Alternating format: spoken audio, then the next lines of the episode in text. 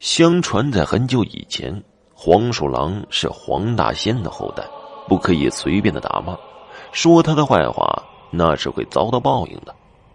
这些日子，老太太略微感到身体不舒服，她没有干重活，也没有磕磕碰碰，身体上却多出了很多的伤痕，紫红紫红的，还夜夜的做噩梦，梦见有一只黄鼠狼一直追着她，她很是害怕，拼命的跑，跑着跑着就从梦中惊醒了。我觉得这件事啊很是诡异，内心有些忐忑不安。于是想去请个神婆来给老太太看看，求个心安。这村里人说呀，村尾有个神婆很灵的，让我带着老太太去看一看，准能帮着老太太消灾解难。我半信半疑的就带着老太太去求神婆指点。神婆的住所冷冷清清的，阴风阵阵。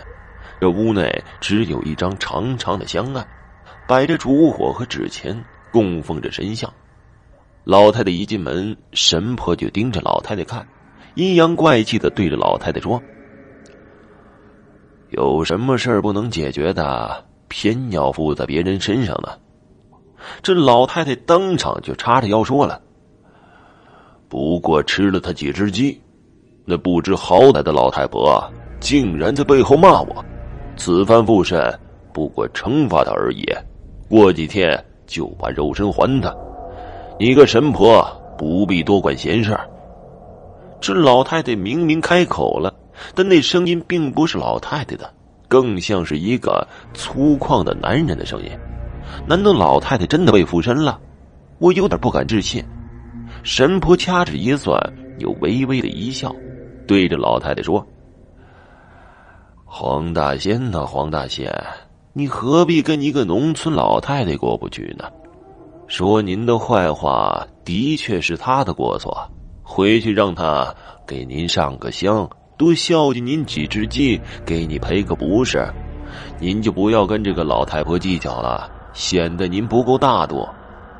这老太太挠了挠后脑勺，像在思考着，然后回答说：“要十只鸡，诚心诚意的赔罪。”我连连的点头啊。只要您愿意离开老太太的身体，我们全家上下都感激你。说完之后，立即就跪下向老太太磕头。老太太呆呆的站着，双目无神，仿佛灵魂出窍了一般。神婆走了过来，一把拉过老太太的手，对着手臂上的一个红点儿用力就按了下去。红点被神婆这么一按，就消失了，然后老太太就昏倒过去。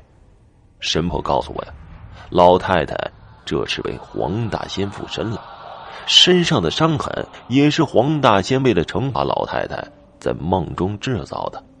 那个红点啊，就是被黄大仙附身的痕迹。之后呢，给了我几道符，让我回去孝敬黄大仙后，把符给烧了，弄成符水给老太太喝，老太太很快就会醒的。我心有余悸。但还是很感激神婆，我心有余悸，但还是很感激神婆。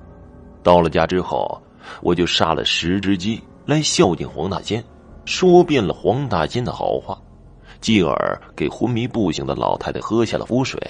过了一会儿，老太太就醒了过来，可是他却忘记了最近发生的事情，仿佛是失忆了一般。从此之后，我们家再也不养鸡了。也不敢说黄大仙的坏话了，这个就成了我们家心照不宣又不敢提起的秘密。好了，这个关于黄大仙的故事就讲完了，谢谢大家的收听。